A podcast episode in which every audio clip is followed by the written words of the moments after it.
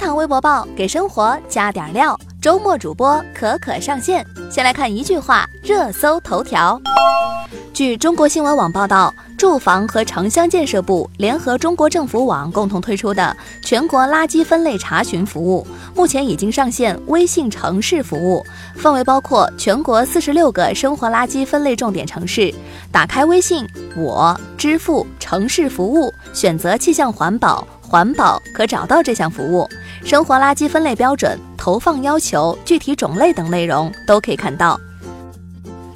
新京报消息，昨天上午，全国人大常委会法工委发言人岳仲明表示，《民法典婚姻家庭编草案》三次审议稿征求意见过程中，有意见认为，同性婚姻合法化应该写入《民法典婚姻家庭编》。滴滴出行发布公告称，从下周一九点起，顺风车将于北京、武汉、佛山、南昌、长沙上线试运营。试运营期间，滴滴将提供五点到二十点市内五十公里以内的顺风车平台服务，且在试运营期间不收取信息服务费。最近，南澳大学研究发现，食用低热量甜味剂饮料的人可能增加体重，食用甜味剂也可能导致二型糖尿病。博两亿人关注，九零后运动量不及六零后。职场运动白皮书最近发布，职场人士的健康程度堪忧，颈椎病、黑眼圈、肥胖、脱发或白发、失眠。焦虑、抑郁情绪成为职场主流职业病，其中啊，百分之四十一职场人士深受颈椎病困扰。在运动频次上，六成职场用户每周仅运动一次，或者完全不运动；百分之四十职场用户完全不运动；百分之四十一用户每周仅运动一次。在年龄维度上，六零后职场人士每天平均运动步数最多，九零后每天平均运动步数最少。九零后职场人士每天运动五千步以上的占比百分之五十一，八零后每天运动五千步以上占比百分之五十九，七零后每天运动五千步以上占比百分之六十三，六零后每天运动五千步以上占比百分之六十六。看来二十多岁的年轻人运动量确实比不上五十多岁的叔叔阿姨们啊！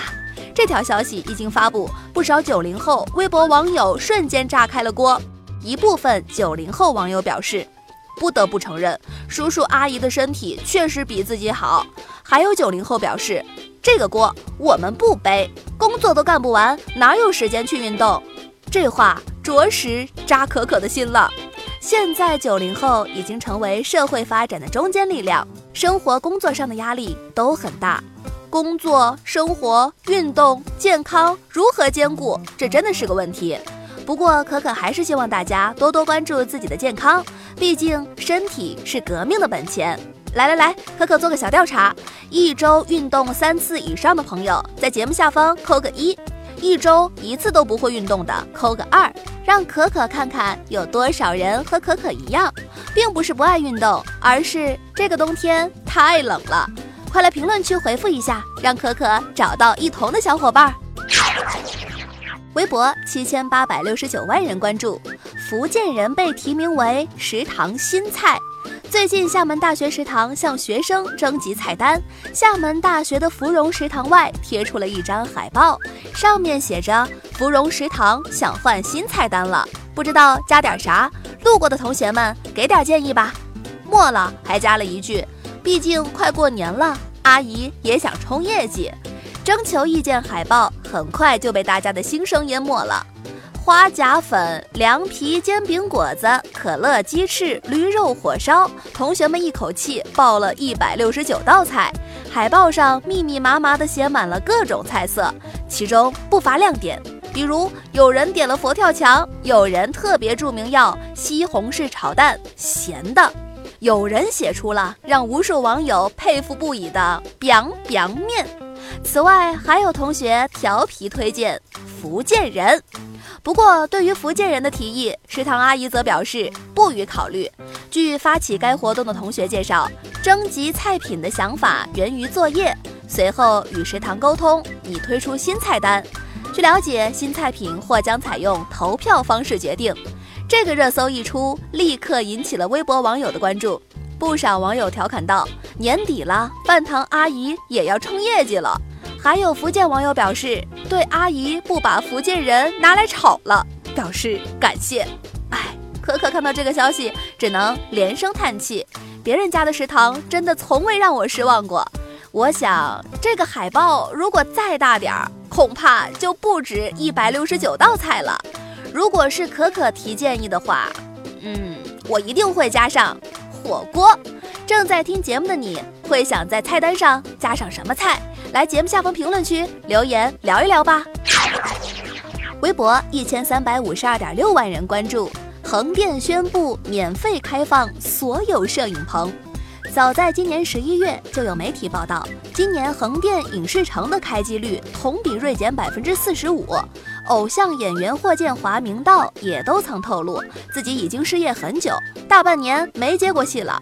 一线明星尚且如此，整个影视行业的含义自不待说。面对这样的行业气象，作为全国最大实景拍摄的基地，横店影视城也坐不住了。据央广网消息，横店影视文化产业集聚区在最近表示，为进一步支持现实题材作品拍摄和电影产业的发展，即日起，横店所有摄影棚向电影及现代、当代、科幻题材类型的影视剧组免收摄影棚租赁费。据统计，按照横店现有摄影棚规模计算，预计年让利数达亿元。消息一出，微博网友纷纷感叹：“如今影视行业不好做呀，连横店都免收租赁费了。”可可想到，最近热播剧《庆余年》播一半，就在腾讯视频和爱奇艺开启了会员提前看六集超前点播模式，引起了众怒。看来今年确实是个影视寒条。你觉得出现影视寒条的原因是什么？来节目下方评论区说说呗。微博一点四亿人关注，全国已认定二点七万所校园足球特色学校。昨天，中国新闻网记者从全国青少年校园足球工作领导小组办公室了解到，目前已经在全国三十八万所小学中遴选认定校园足球特色学校两万七千零五十九所，设立校园足球改革试验区三十八个，遴选校园足球试点县区一百六十个，布局建设满天星训练营八十个，招收高水平足球队高校一百八十一所。制定全国校园足球特色学校基本标准，面向近两千万在校生，每周开设一节足球课，组织课余训练和校内联赛。此外，今年还遴选建设三千五百七十所足球特色幼儿园，成立首届全国幼儿足球专家委员会，负责对全国幼儿足球工作进行研究、咨询、指导、服务。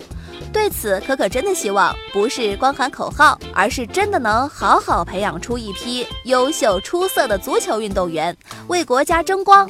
对于我国的足球事业发展，你又怎么看呢？好了，今天节目就到这儿，欢迎您点击订阅，明天我们再聊。